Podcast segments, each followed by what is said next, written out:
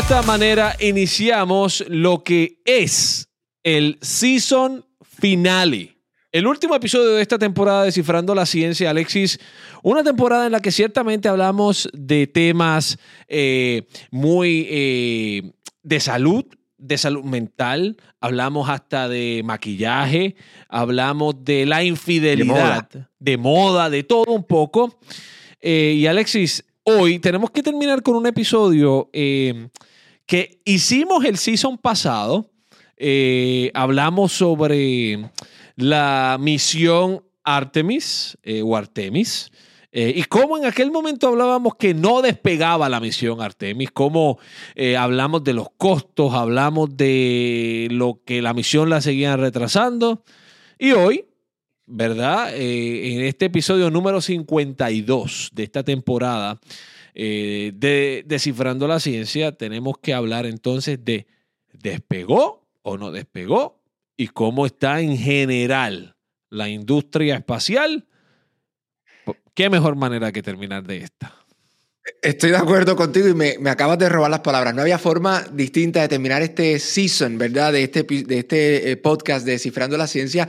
Y, brevemente, antes de empezar ya con lo, con, lo jugoso de este episodio, quiero que sepa que este tema en particular del espacio fue lo que dio eh, pie a este podcast. Porque Néstor y yo, los dos somos, eh, nos encantan los temas del espacio y nosotros, eh, para los que no saben, trabajábamos en, en, la misma estación, así que todas las tardes conversábamos de estos temas y de allí nace básicamente este, este, este podcast. Así que es un tema que nos gusta a los dos.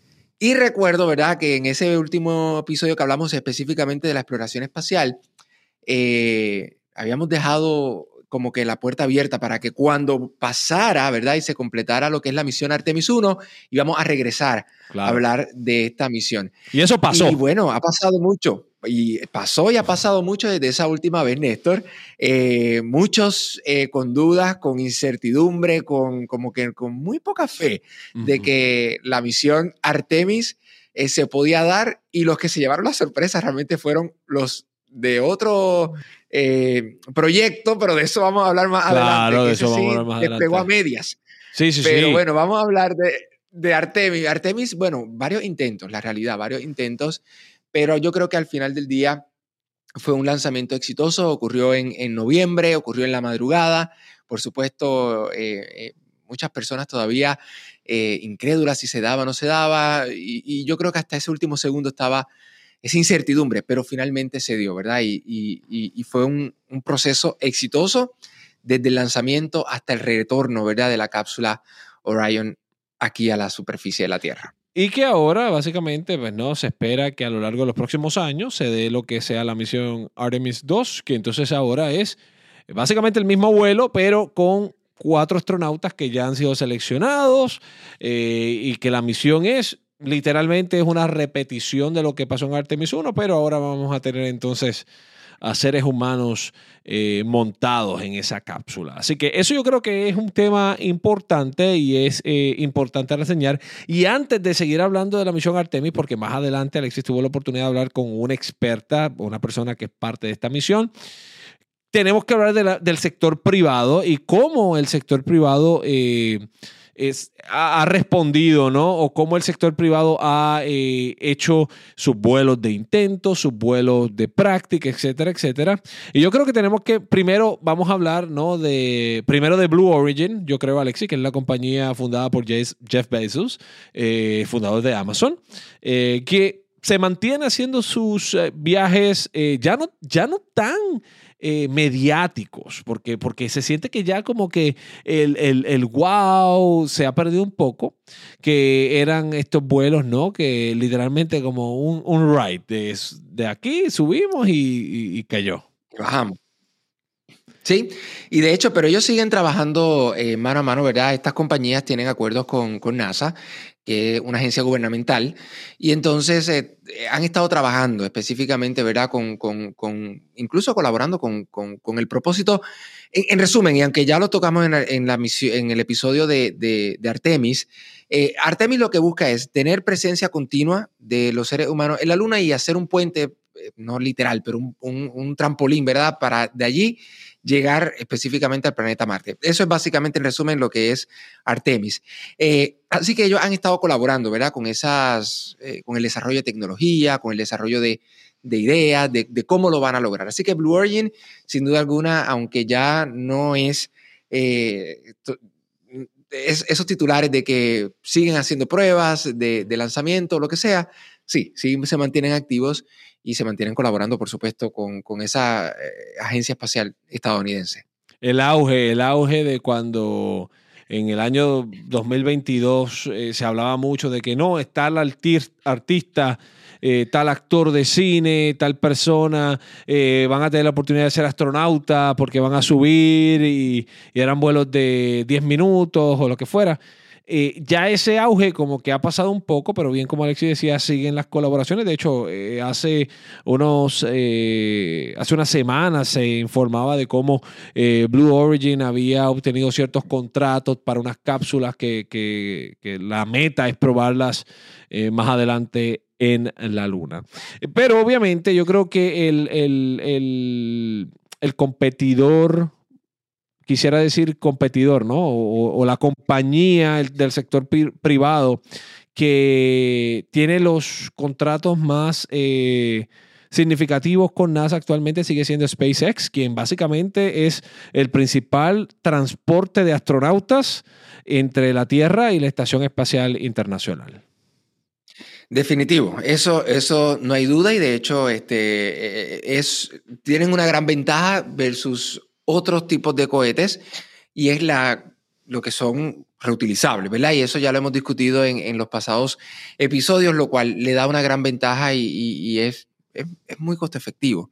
Eh, sin embargo, eh, eh, la, la, como tal, de parte de la misión Artemis, ellos, SpaceX, no, no, el, cohete del de, el SLS no fue construido por esa misión, pero sí son parte. ¿Por qué? Porque eh, parte de, la misión Artemis, como mencionábamos, era establecer eh, comunidades, por llamarlo de alguna forma, en, la Luna y hacer como una especie de...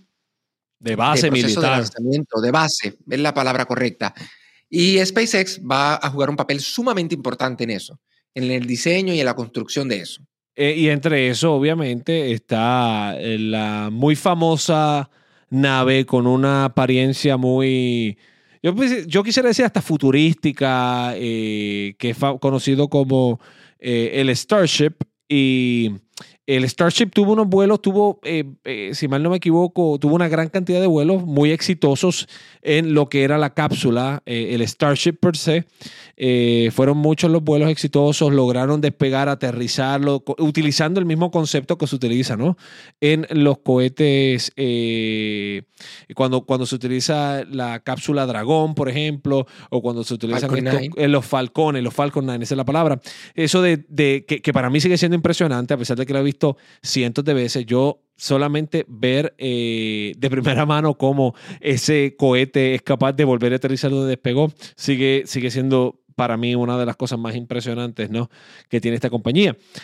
Sin embargo, eh, ¿qué podemos decir? Fue en el mes de mm, abril, si mal no me equivoco, ¿no? Eh, cuando, abril, si mal no me equivoco, cuando hubo el famoso Finalmente, primero, eh, hubo mucho tiempo en el que no se escuchaba nada de, la, de, la, de esa nave espacial, del Starship, eh, porque eh, SpaceX necesitaba unos permisos especiales que otorgaba la FAA, la Agencia Federal de Aviación, que era quien les iba a permitir a ellos realizar los despegues desde la base en, en Boca Chica, eso en el estado de Texas. Sabemos que luego de literalmente eh, meses, sino años de eh, eh, hearings especiales o estas reuniones de la comunidad, desde la preocupación, el impacto ecológico que podían tener este tipo de despegues, pues luego de literalmente meses y meses, luego de más de un año de retraso en la fase de prueba del famoso cohete Starship completo, finalmente se dio la prueba. Se dio la prueba y realmente pues eh, para efectos científicos, una prueba exitosa. Claro. Sin duda alguna, ¿verdad? Porque se pudo, eh, la ciencia no se basa en, en, lo que a lo mejor el resto de la comunidad lo ve.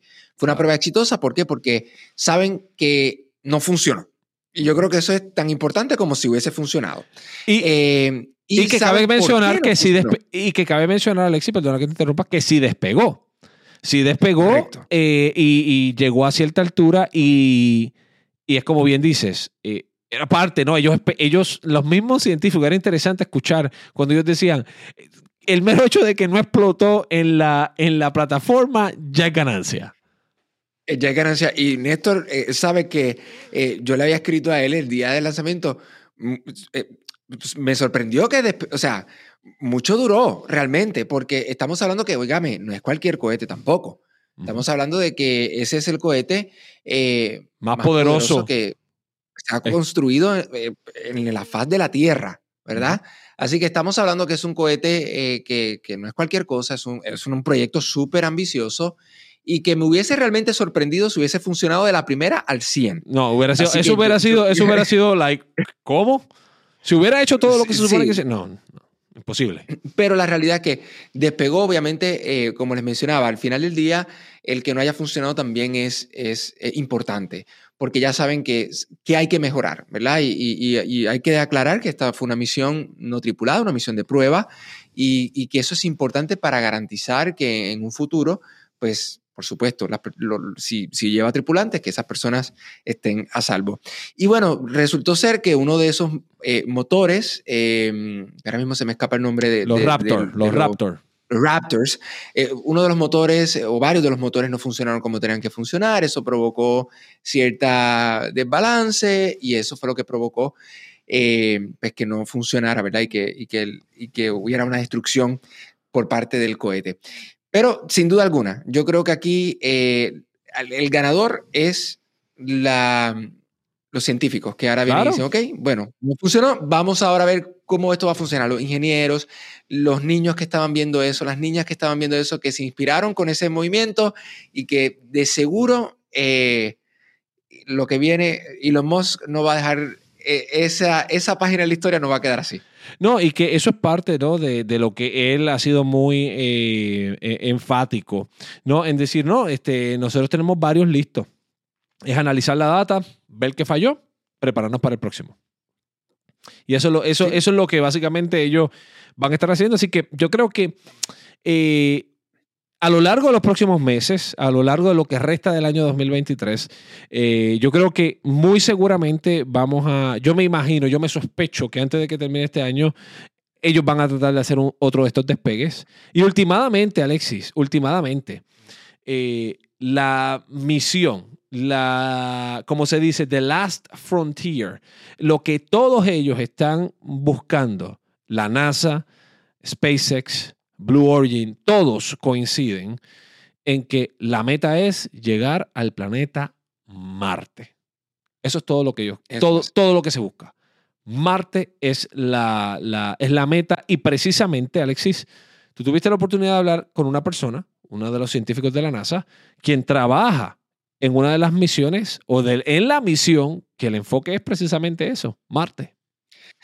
Así es, y es que, eh, como les mencionábamos al principio de este episodio, la misión Artemis es, es muy compleja, ¿verdad? Lo, resumimos en, esos, en esas, eh, esos destinos, pero es muy compleja. Y para lograr eso, una de las cosas que tienen que hacer es tener presencia continua en, el, en la Luna, en nuestro satélite natural. Y una de esas cositas es hacer una especie de estación espacial que esté orbitando lo que es la Luna y eso se llama Gateway. Esta científica con la que tuve la oportunidad de conversar se encarga precisamente de esa parte de la misión. Así que es eh, una entrevista muy buena que quiero que escuchen a continuación.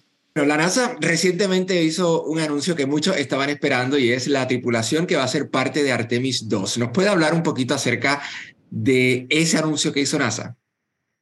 Sí, es uh, un grupo diverso de, uh, de tripulantes para la, um, la, misión de Artemis 2, uh, que vamos a hacer una, um, algo que se realizó con Artemis 1, pero con, con, ya los tripulantes, ir hacia la, la, órbita lunar y regresar a la Tierra. Entonces están validando muchos de los sistemas que ya habíamos visto en, Artemis 1 con la tripulación. ¿Cuán importante eh, fue la selección de estos cuatro astronautas eh, para la NASA y para la Agencia Espacial Canadiense?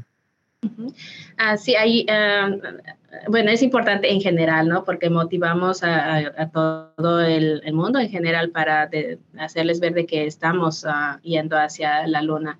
Ah, pero ahí hay también la, parte, como dije, de, diversión, de que no solamente eh, está yendo a Estados Unidos, sino también con socios ah, internacionales.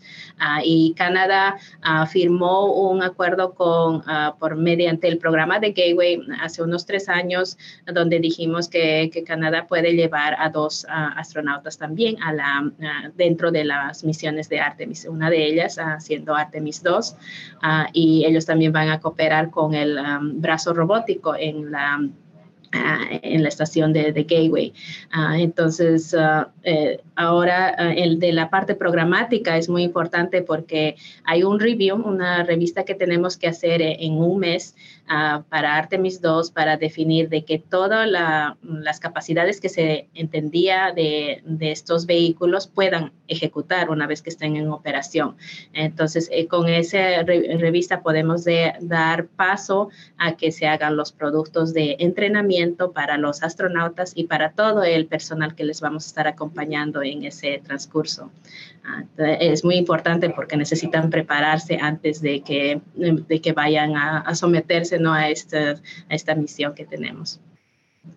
Y, ya hemos hablado, ¿verdad?, un poco acerca de Artemis 2, pero me gustaría que nos explique un poco más acerca de la misión de Artemis en general, si nos puede resumir brevemente qué fue, eh, ¿verdad?, el propósito de esta misión de Artemis y en qué nos vamos a enfocar en la parte 2 de esta misión. Sí, eh, Artemis es una campaña en realidad de poder llegar otra vez a la Luna, pero una, de una manera más sostenible, ¿no? Esa es la diferencia de Apolo, porque con eso solamente íbamos, recogíamos ah, algunas muestras y, regresamos. La, sostenibilidad es la, el mayor objetivo de, esta campaña ah, y ah, porque vamos a poder orbitar la Luna y ir a diferentes partes de, de la Luna para aprender más de ella. Y lo estamos haciendo con socios ah, internacionales y las compañías privadas. entonces, eso nos ayuda también a tener una continuidad, ah, por más que el, el, gobierno, los gobiernos cambien, ¿no? Eh, la, los acuerdos que ya están establecidos entre, entre países o ah, compañías comerciales tienen que continuar después de que, de, que se comience a hacerlo. Ahora, para Artemis 2, los objetivos principales, siempre vamos con tres. Uh, primero ver que los um, astronautas estén saludables, que, que vayan y, regresen sanos y salvos, ¿no? que después que el vehículo funcione como hemos dicho y que la misión se, se, ejecute de la manera que hayamos propuesto. Entonces vamos en esa prioridad también, ¿no? Los humanos van primero. Ah, y la diferencia con Artemis 1 es de que en Artemis, en Artemis 1 hemos tomado más riesgos porque hemos sometido los sistemas a más fuerza de lo que van a, experimentar con la tripulación. y acá con los astronautas en Artemis 2 pueden, vamos a ver que los sistemas vitales y lo que acompaña al a los ciclos de la, de la supervivencia de los humanos se, eh, sean como habíamos dicho. ¿no? Es, em, todavía es un vuelo de, de prueba eh, en preparación a Artemis 3, 4 y los que siguen. Y es que para Artemis 3 ya entonces estaríamos esperando que los humanos pues lleguen específicamente a la superficie de la Luna. Sí, sí, y, de hecho ya se está preparando también. las misiones están yendo casi en paralelo con una diferencia de año, año y medio por ese entrenamiento que tienen que hacer, ah, pero ya se están construyendo las naves que va a hacer para Artemis 3 y Artemis 4. ¿Nos podría hablar un poquito acerca de cuáles serían eh, los retos que pueden enfrentar en esta misión de Artemis 2? Ah, hay muchos, ¿no? tenemos ah, tres sistemas nuevos que se están ah, haciendo prueba, ¿no? uno es el lanzador, el Space Launch System, otro es la nave misma donde van a ir los astronautas de Orión y otros son los, el soporte que le vamos a dar de, de acá de, de, Tierra, ¿no? Para el lanzamiento y para el reingreso. Entonces, puede que haya, eh, hay riesgos uh, en cualquier uh, trayectoria, uh, pero por eso que hicimos el, sin tripulación Artemis 1. y eso ayuda, um, nosotros sentimos confianza en nuestros vehículos que eso van a poder realizar. Ah, y, parte del entrenamiento es eso, de ir por actividades ah, que son nominales, pero también de emergencia en caso de que haya ah, algún mm, riesgo, que si tenemos que regresar a los humanos o cómo van a desempeñar ellos en alguna contingencia que tengan. Bien, eh, me estuvo hablando acerca de que uno de los, propósitos de, Artemis es tener presencia continua, ¿verdad? En, lo que es la, Luna y estar orbitando la Luna. Y usted es parte de, uno de esos proyectos que está trabajando específicamente en eso. ¿Nos puede hablar un poquito acerca de qué se trata y cómo lo van a hacer posible? Ah, sí, claro. Ah, es la, parte de Gateway que tenemos. Uh, Ah, lo que hago es ah, liderar el equipo que tiene que ver con la ingeniería e integración de sistemas y humanos. Ah, y con eso queremos hacer saber de que el vehículo ya está incluyendo al humano como parte del diseño. no, no es como Apolo de que mm, solamente construimos la, la, nave y de ahí los humanos tratan de adaptarse y entrar al a la nave, ¿no? Sino que ahora ah, pensamos en, cómo van a sentirse cómodos solo los astronautas, cómo pueden hacer sus actividades de una manera más efectiva. Ah, entonces, gracias a su, um, al feedback que ellos dan, podemos hacer cambios al diseño para que puedan para que puedan desarrollar una, una, mejor nave, la estructura es mejor, la, la arquitectura de, de, estas ah, naves también. y hay requisitos que tenemos que seguir, ¿no? Desde los estándares de NASA para la, la salud de los humanos y hasta lo que va a operaciones, entrenamiento, seguridad, la mantenibilidad que se va a tener que hacer de cada uno de estos uh, aspectos. Um, y, eso es ¿no? toda la integración de, de, ver cómo el sistema va a trabajar juntos. Es bastante complejo, uh, pero con mucha comunicación con, con los diferentes grupos lo podemos realizar. Eh, muchos comparan a lo que sería el, área de Gateway como una pequeña estación espacial que va a estar orbitando la, Luna. Eh, ¿Es una forma correcta de poder compararlo y, más o menos cómo va a funcionar? Uh, sí, ah, e, es más pequeña que la Estación Espacial Internacional, ah, pero um, en vez de, mm, a veces cuando hablamos de órbita pensamos que solamente circular, ¿no? Hay diferentes tipos de órbita con... Um, en Gateway va a estar en un uh, neo-rectilinear um, halo orbit, uh, que va como un 8 casi, que ayuda a que use menos uh, propulsión para que pueda hacer eso y permite que vayamos a diferentes lugares. otro, um, otro beneficio es de que hay a la Ah, que podemos um, llenar de, más uh, propulsión a diferentes vehículos que se van a acoplar a, Gateway y que después pueden llegar a la superficie lunar. Ah, entonces, no está abierto a, muchos, uh, quizás, um, empresas comerciales que quieran uh, ir a la luna después, ¿no? que llegan ahí, se acoplan a Gateway y de ahí hacen su descenso a la superficie lunar. Um, y lo estamos haciendo, como dije, con diferentes compañías y la Estación Espacial, no, estación, la Agencia Espacial Europea eh, va a proveer dos uh, módulos habitables uh, y también estamos haciendo esos, um, e, esas pruebas ahora mismo con ellos. Wow, Alexis, qué impresionante, qué interesante, ¿no? Todo esto que tiene que ver con la misión Gateway. Definitivamente en esto y en general del proyecto Artemis estamos hablando de que si comenzamos a estudiar un poquito más de esto, estamos viendo que no es algo fácil, que es un proyecto sumamente ambicioso y que sin duda alguna es eh, inspiración para nuevas generaciones. Así que ansioso, ya tenemos los cuatro astronautas que van a ser parte de, de la misión Artemis 2. Hay que ver qué va a suceder y cuándo finalmente el ser humano vaya a poner nuevamente una bota en lo que sería la Luna y yo espero, ¿verdad?, estar allí para cuando lleguemos a Marte.